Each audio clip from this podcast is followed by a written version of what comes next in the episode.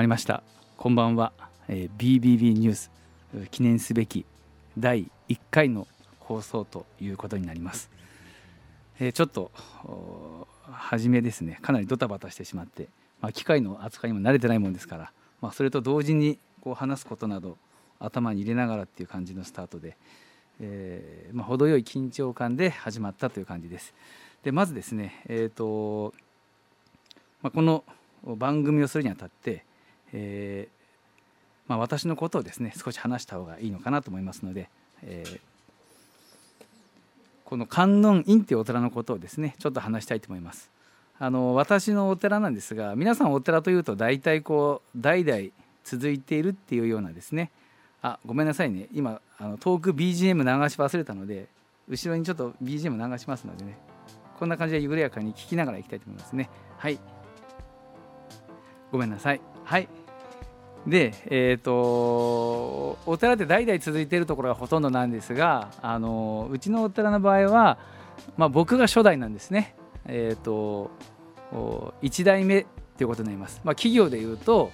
あの、まあ、スタートアップみたいな感じです。01で始めたのが自分だっていうところがまずちょっと特徴があるかなっていうところでで、えーと、歴史もですね10年足らずですなんかお寺ってずっと長年そこにあるっていうイメージあるんですけど、まあ、うちのところはですね、まあ、経って10年っていう感じですそれとあの中身が結構他のところとは違って、えーと、例えばいろいろあるんですが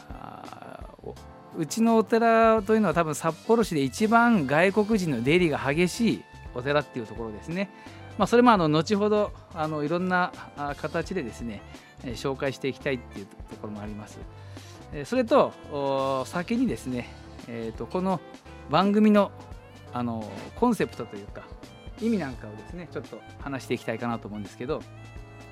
えっ、ー、とあちょっと始まってだんだん落ち着いてきましたね。丸さん大丈夫です。はい。あすいませんね。あの曲ちゃんとかけられる？大丈夫？曲ですね。あ大丈夫です。はい、えあの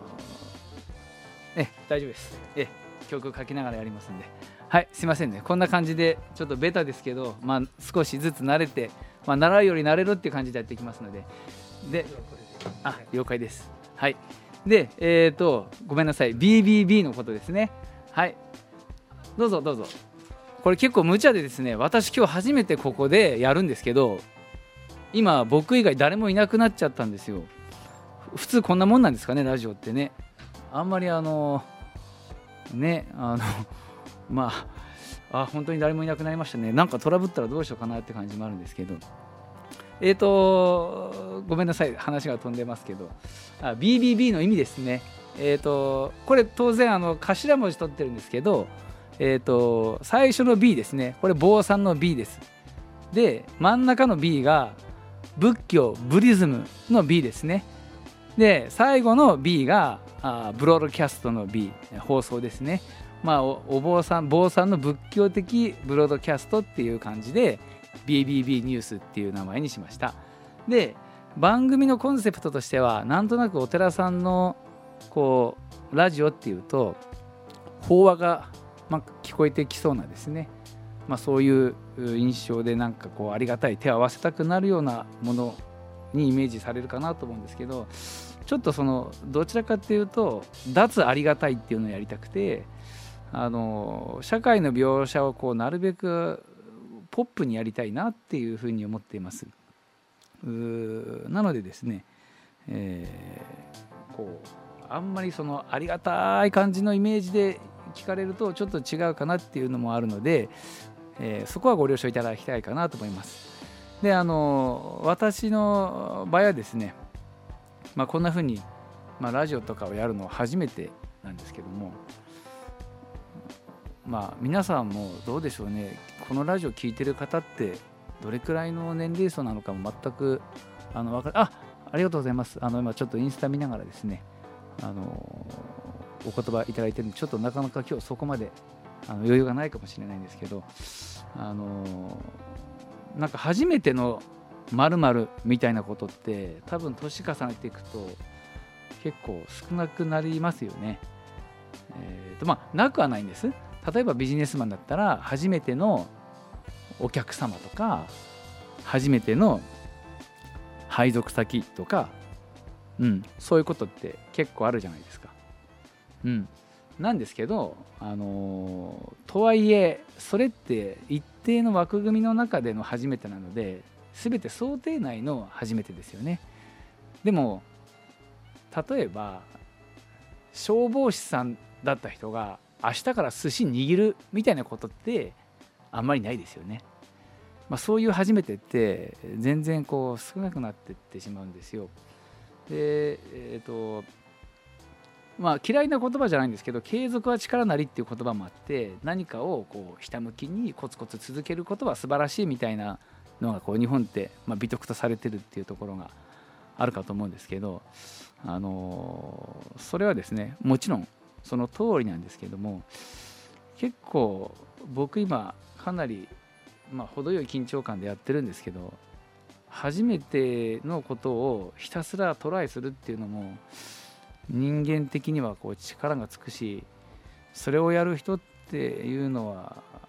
こう成長スピードがすごい速い感じがするんですよね。だから継続は力なりもいいけど初めては力なりもありなのかなっていうふうに思っています。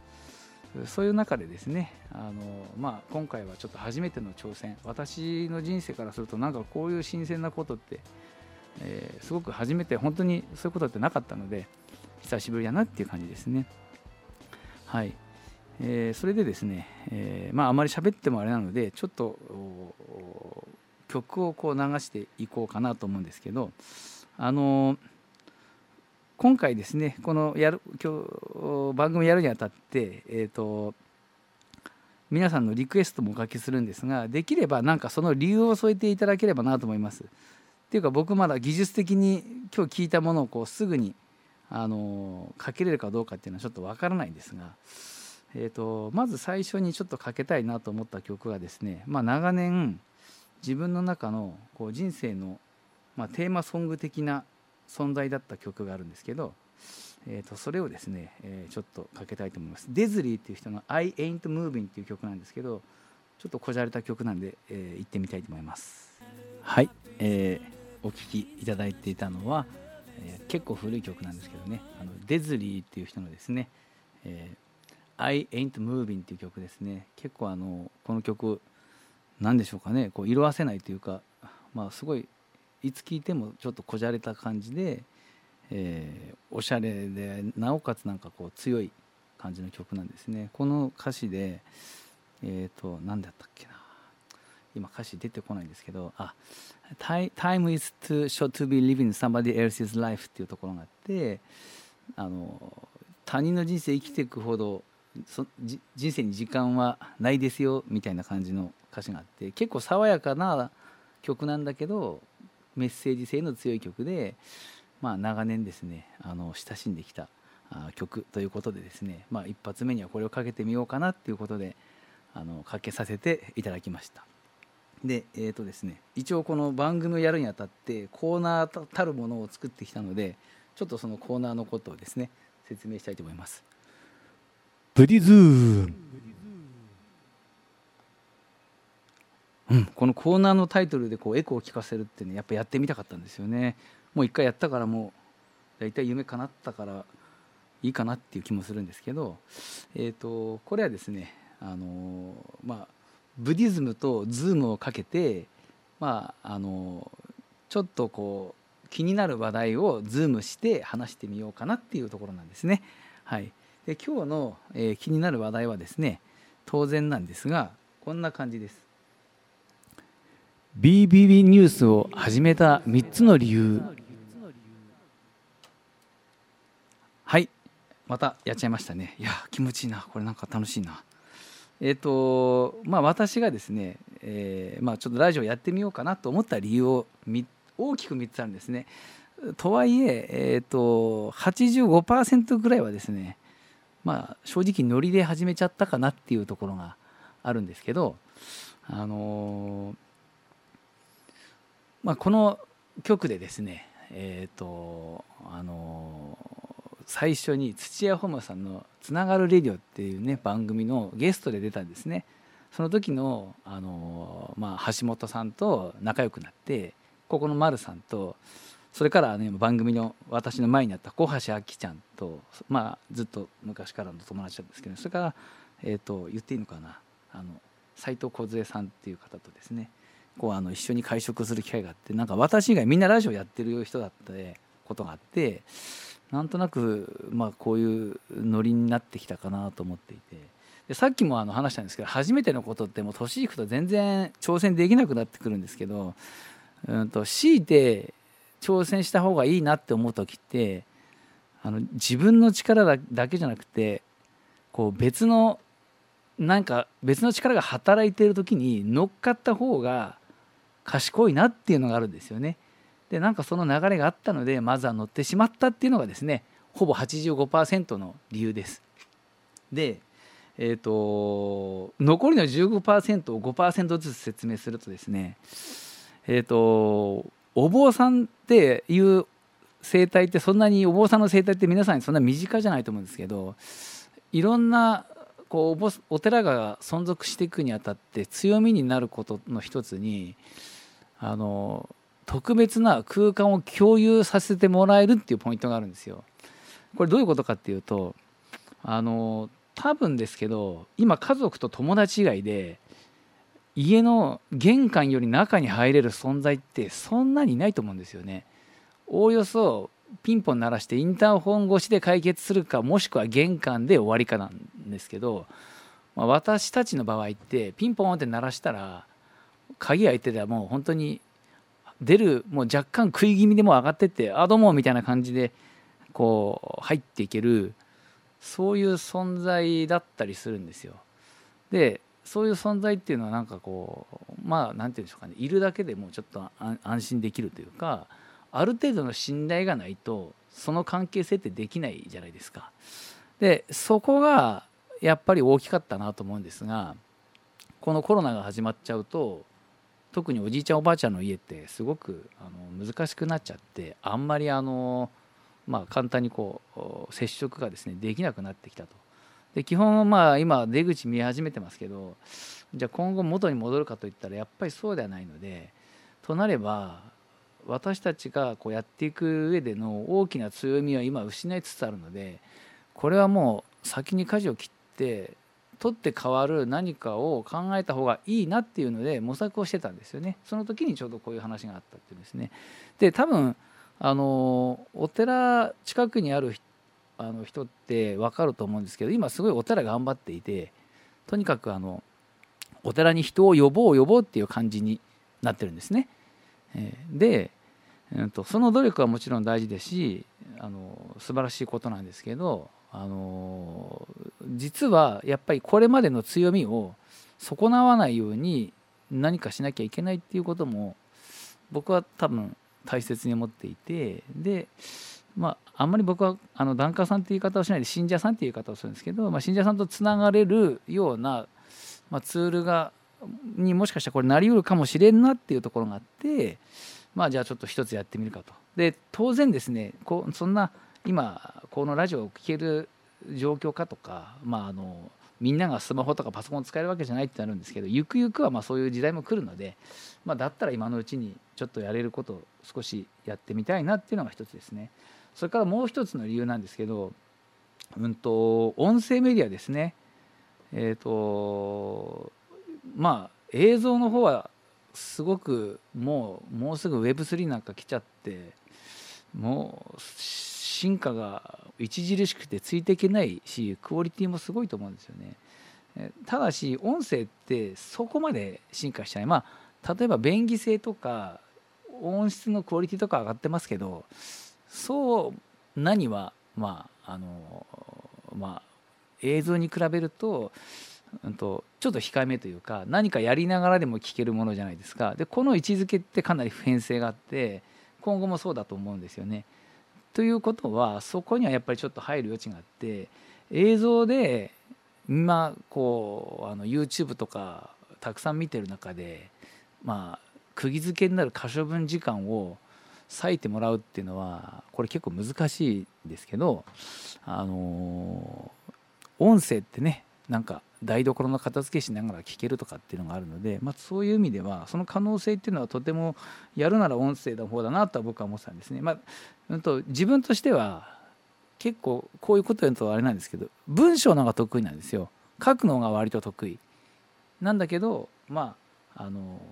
話すしかもねこう相手のいない誰もいないスタジオでしゃべるっていうね本当にこれ孤独だね本当にそういう中でえやってますけども、うん、あの音声はすごいなってことですね。で3つ目ですね本当にこの3つ目もまあまあ大事かなと思うんですが特に札幌界隈はですね今本当に宗教とか、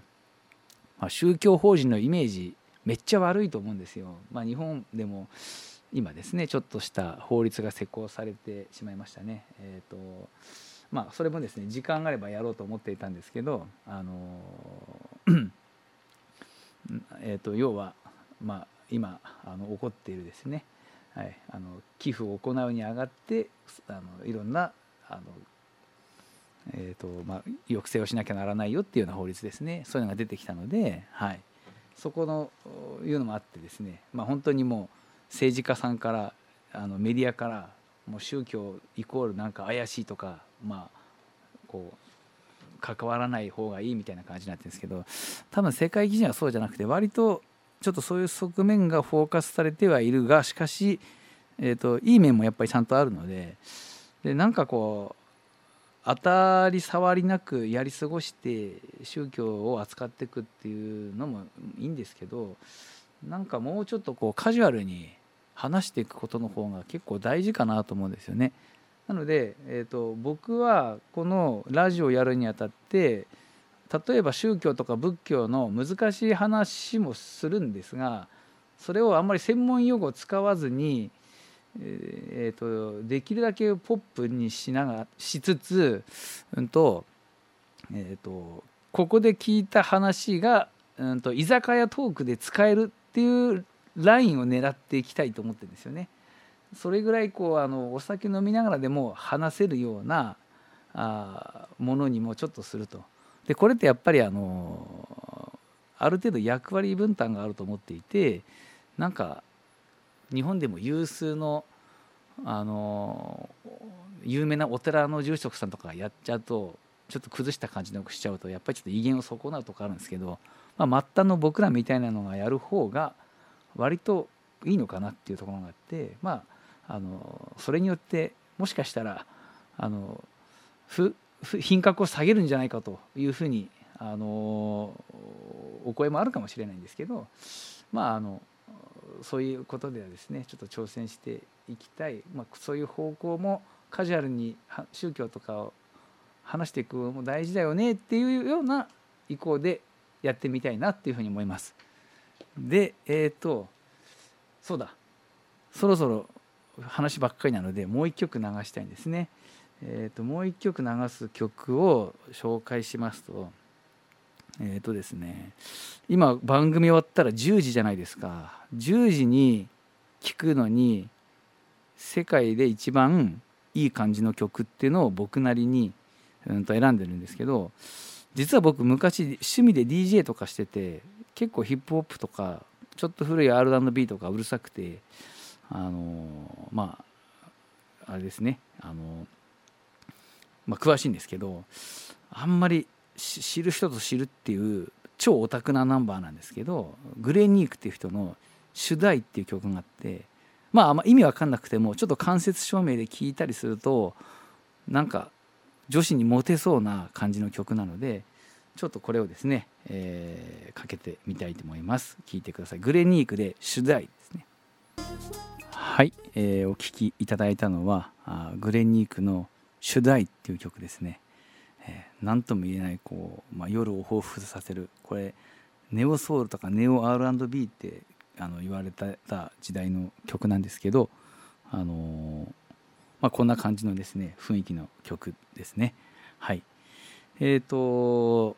もう一つですねあのコーナーをやるんですけど、えーとこれですね「ブディズーム2」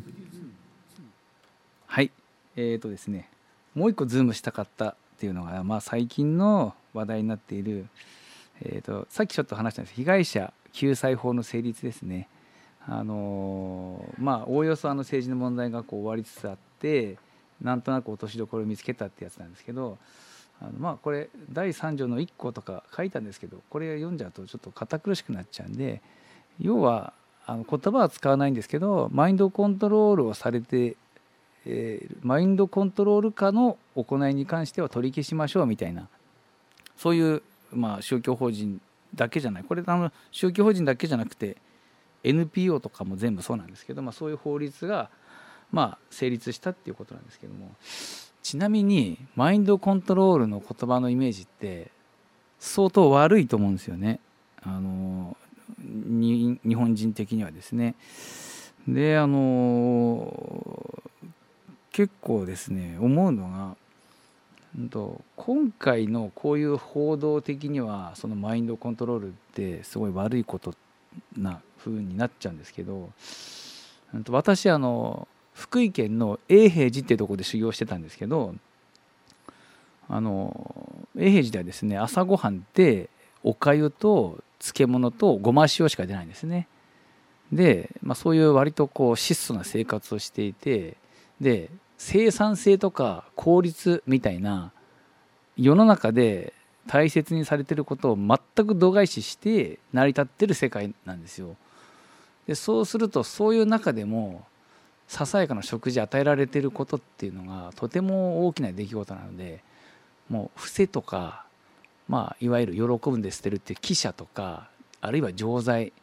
ですね。温かい剤っていうね錠剤ですね。清らかな剤ですね。そういうものに対してすごくありがたく受け止めちゃってでなおかつこう自分がすごいつつましく思えてきちゃうんですね。で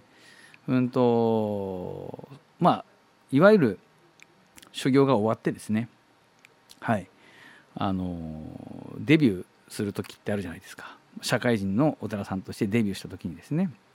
はい。あごめんなさいね。トーク BGM 忘れちゃいましたね。いやなかなか結構細かい作業いりますね。であのー、本当の最初ですね。まあ今でもたまに思い出すんですけどこうお参り行くじゃないですか。して仏壇の横にお盆があってそこに封筒で「何々家」って書いてお布施を置いてあるんですよね。でお経終わりましたら普通はですねそのお宅ではあのそのお布施を持って帰ってほしくてそこに置いてあるんですけど本当にそのデビューしたての頃ってお布施っていうのがすごいありがたいものだと思っていたのでこれも本当に一種のマインドコントロールみたいなもんですよね。自分から、ね、手がいかなかったんです。だからお経終わったら一旦帰るふりをするんですね。で帰るとお寺さんお布施忘れてるよっておばあちゃんに言われてあすいませんって言って受け取るっていうことをしてたんですね実は忘れてるんじゃなくてえっ、ー、と入って手渡ししてもらわないと自分で手伸ばしちゃいけないっていうふうに思ってたっていういわばマインドコントロールなんですよね。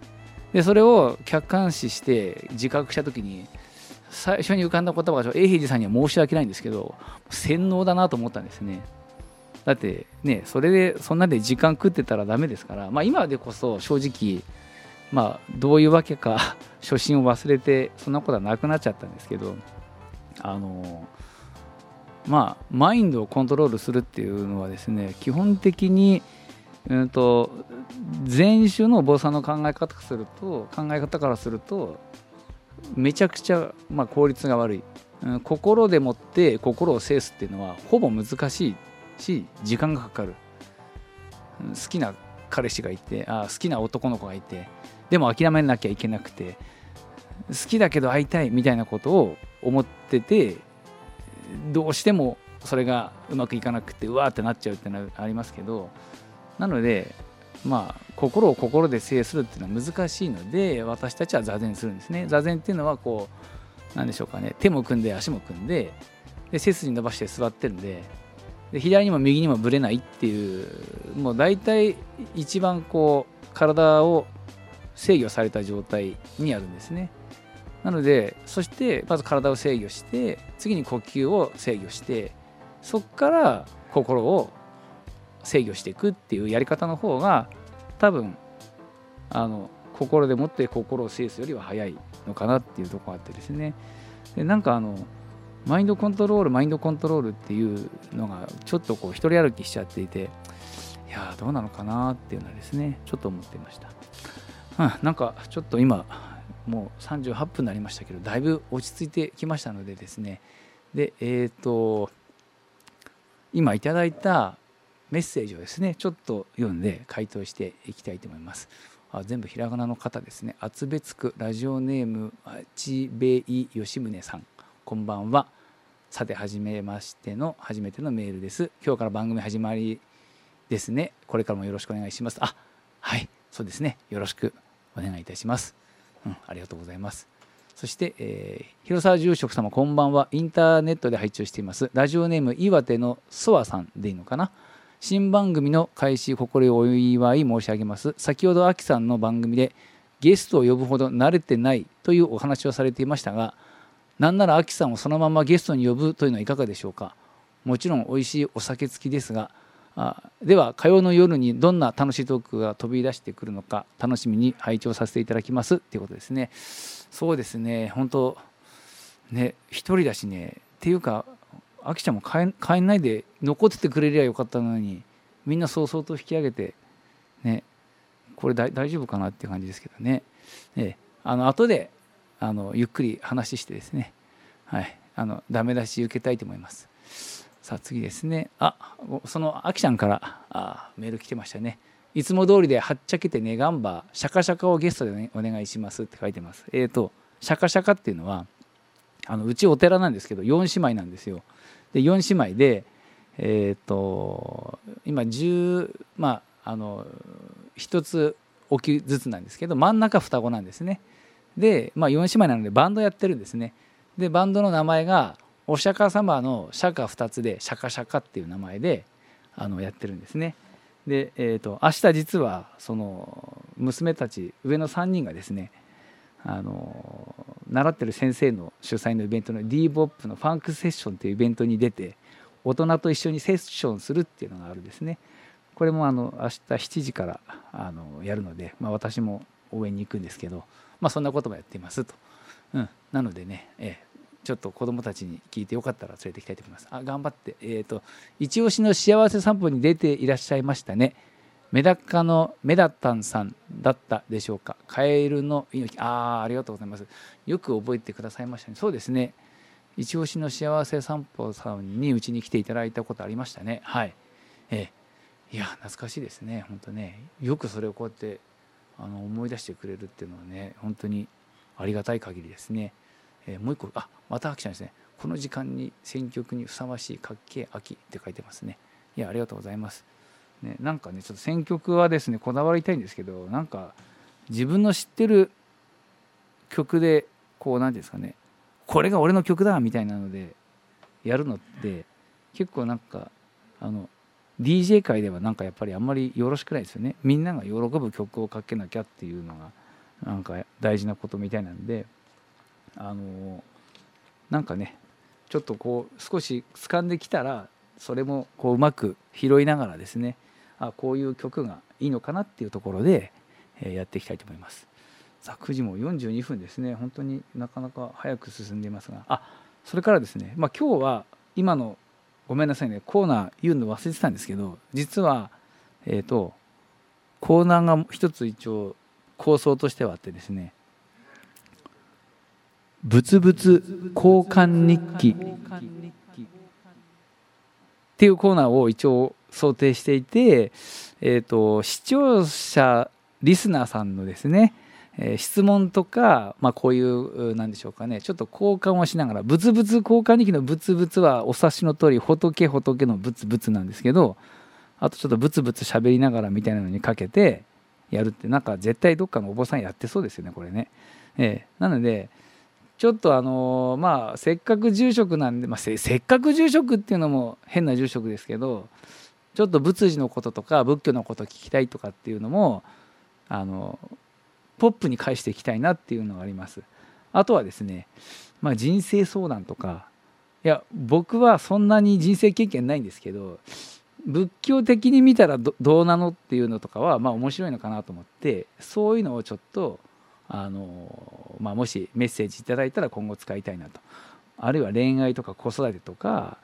まあ何でもいいんですけどお悩み相談ですね、まあ、それから、えーと、住職に聞きたいことですね。な何でもいいんですけどもそういうのあったらこうえっ、ー、とまあ交換をしていくリスナーさんとやり取りをしていくみたいなのを一応コーナーの時間としてはとっていますでたまに私からもこうちょっと慣れてきたら質問を投げかけて、まあ、それに対してこうあのー、ねえー、あのー、リアクションしてっていう感じですね。皆さんからリアクションいただいてみたいな感じのですね。はい、あ今日は別件があったのさすまんってあのあきちゃんから来てましたね。はい。ありがとうございます。うん。それとねえっ、ー、ともう一個ごめんなさいね。あんま時間なくなっちゃったけどもう一個ありましたね。えっ、ー、ともう一回ちょっとこれコーナーのタイトル言いますね。フレンズキャラバントー。はい。えっ、ー、とまあ、あの徐々に話していくんですけどうちのお寺の、まあ、いろんな取り組みの中で NPO 法人フレンズキャラバンというのをやっていて、えーと、主には、あ、と日本柱でまず札幌にいる外国人の生活のサポートをしましょうとか、えーとまあ、何でしょうかね、まあ、地域となれるための親しむための、まあ、架け橋になりましょうっていうものと逆に地域の人もですねやっぱりこれからグローバル化していくのであのまあ要はそういう外国人との接する機会を少し増やして、まあ、文化交流国際交流を推進していきましょうっていう NPO をやっています。うん、まああのうちがお寺がちょっとそういうプラットフォームになったらかっこいいべなっていう感じで、まあ、やってですねであのとはいえ、まあ、真剣に取り組んで、まあ、5年くらい実績があるんですけどで今実はまあ主となる、まあ、いろんなことやってるんですね。例えば赤ちゃん生まれたりしたらベビーカーとかベビー服とかを集めてあの寄贈したりとかちょっとあのお国柄によってはですね結構生活大変だっていうところもあるのでそういうところにはあのお米とかあの食料品とかをまサポートしたりとかまあそんなようなことをやっています。それが一応フレンズキャラバンっていう NPO ですね。でそれについてちょっとねあの近況を話すコーナーをあのちょっと設けてはいるんですよね。で今日ちょっと話そうと思ったのがあそうですねえっ、ー、とですね昨日ですね、えーと、皆さんあんまり聞いてピンとこないと思うんですけどベナンっていう国があるんですねアフリカにですね。でベナンから来てるうちの先生でニコルっていう先生がいるんですけど11月に出産したんですね。そして赤ちゃん生まれて、えーとまあ、本当にちょうどもう1ヶ月しか経ってないんですけどあのレッスン、まあ、うちでやってるねあの寺子屋イングリッシュっていうあの英会話教室もやってるんですけどその英会話教室の先生だったんですけどそのニコルが赤ちゃん連れて来てくれたっていうのがまあ一番お知らせしたいニュースかなと。とその前にあれですねあの寺子屋イングリッシュってその NPO 法人フレンズキャラバンの中の、えーとまあ、一つのコンテンツで、えーと、英会話教室をやってるんですけど今一応ですね、えーと、うちの観音院ってやってるのと川沿いの法隆寺さんっていうお寺さん借りててあと南区石山のですね石山広場っていうところとそれから住川の地区会館4か所ですねでもうまあまああの大所帯なあの英会話教室にはなってるんです。はい、でその先生のニコルが来たんですけどあの赤ちゃん連れてきてすっごい可愛くてわーっていうのもあるんですけどいやこれは結構厳しい社会問題だなっていうのがあってですねあのやっぱり出産する時ってお母さんの親とか近くにいたりまあ離れててもまあ産後のお手伝いに来るじゃないですか、まあ、ところがベナンから来てるとまあその実家の力が、まあ、人手が足りないと。となるとやっぱり本当に朝から晩までびっちり赤ちゃんと一緒にいてなおかつまあこのニコル先生はですね大学に通っているので大学のレポートもしながらみたいな感じでですねまあ旦那さんもいるんですけど2人でまあ全部を背負い込んでやってるっていうのはですねなんかもう本当にいや意外とこの問題深いなと思ってなんかもうちょっとなまあ、実家の代わりになるようなあの存在をがあった方がいいなっていうのは思ってるんですよね。まあ、うちがもちろんあのそういうふうにしてるしあの先生たちもいいんですけどそのうちのその寺子屋イングリッシュっていう教室はすごくみんなあのいい人しか来なくてすごい積極的に先生方のことをサポートしてくれるんですよね。なのでなんかちょっと新しい感じのスタイルにはなってるんですけどあの先生との距離も近くみんなこう助けてくれてるんですけどね、まあ、とにかくニコルがそうやって赤ちゃん一人で産んで札幌で異国でやっていくのはまあただでさえお母さんって負担多いのにいやきついなっていうのがあってですねなんかこれからもうちょっとそういうところにもあのコミットしてやれることをやっていけたらいいなっていうふうに思ってます。あそうそうそれから実は僕が講師で子どもたちに英語の英検っていうのを対策をしてるんですね。であの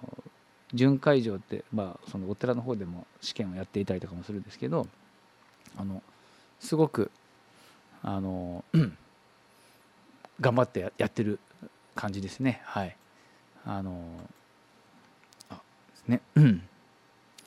子供たちが一生懸命あの高い意識を持って、えー、やってるっていうとこです。はい。あごめんなさいまたね、せっかく用意したのにね BGM 忘れちゃいましたですね。はい。えっ、ー、とこれなかなかタイムライン考えてやっていくの厳しいですね。思った以上に1時間短くって。さああと5分ぐらいしかないのでえっ、ー、とまああんまり喋りすぎたらあのみんな飽きるっていうふうにあの丸さん言ってたのでえーと、ちょっと最後にね曲を1個かける時にさどうしようかなと思っていてそうですね。うんと、うん、こっちでいくかな。あの今ちょっとね子供たちの間で流行ってる曲があってですね。でもこの歌い手さんアイナ・ジ・エンドってあの元 BiSH っていうね女の子のバンドの方なんですけどめちゃくちゃ声素敵でしびれる感じなんでね。これちょっと最後に聞きな聞いてえっ、ー、とうまくフェイドアウトしながらさよならの、まあ、言葉をかけてみたいな感じでですねやっていきたいと思います。はい。ああ聞こえますか？あ大丈夫ですね。いやなんかまだ操作慣れてなくて聞こえてますね。大丈夫ですね。あれ聞こえてんのかな？いやまあまだなかなか慣れないですね本当にですね。えっ、ー、と一応今かけた曲ですね。アイナ・ジ・エンドさんの「Could Have Been Me」っていうねあのドラあの映画の「シング2」の中の挿入曲をかけさせていただきました。あ分かった。今ちょっと少ないなと思ったらメモリが足りなかったんですね。はい。えーと、もう3分ほどで番組終わるんですけどいやなんか思ったより早いのとちょっと実はですね今日用意した端末が Android でこの機械に、うんと、iOS、うんと、iPhone しか入らなかったんですね。ちょっとそういうトラブルもあって全然うまく最初のバタバタしちゃってできなかったなっていうのがありました。ちょっと反省点もあるんですが、まあ、1回目としてはまあこんな感じで、まあ、次に学びを生かしてやっていくっていう風がいいのかなと思って。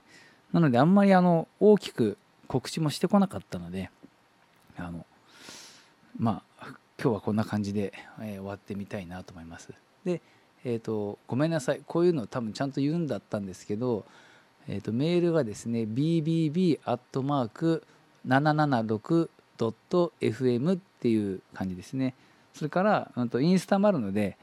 観音院観 .non.in ってやるとあの観音院のインスタなのでそっちにメッセージいただいてもいいかなと思います。なので、まあ、何か今後ですねちょっと思いついてメッセージなどあのくださるようなことがあればですねはいあのいただければなというふうに思います。あのこんな感じでですね次回以降もうちょっと精度を高めてやっていきたいかなと思います。私の方はですねあのまあ、今日やってみて、えー、とにかくもうちょっとこう精度を上げるようにあの反省しながらあのいろんな人の意見聞いてですね2週来週再来週なので、はい、もうちょっと時間があるのでそこで頑張っていきたいと思います。はい、ではこれで、えー、終わりたいと思います。皆さんおやすみなさい。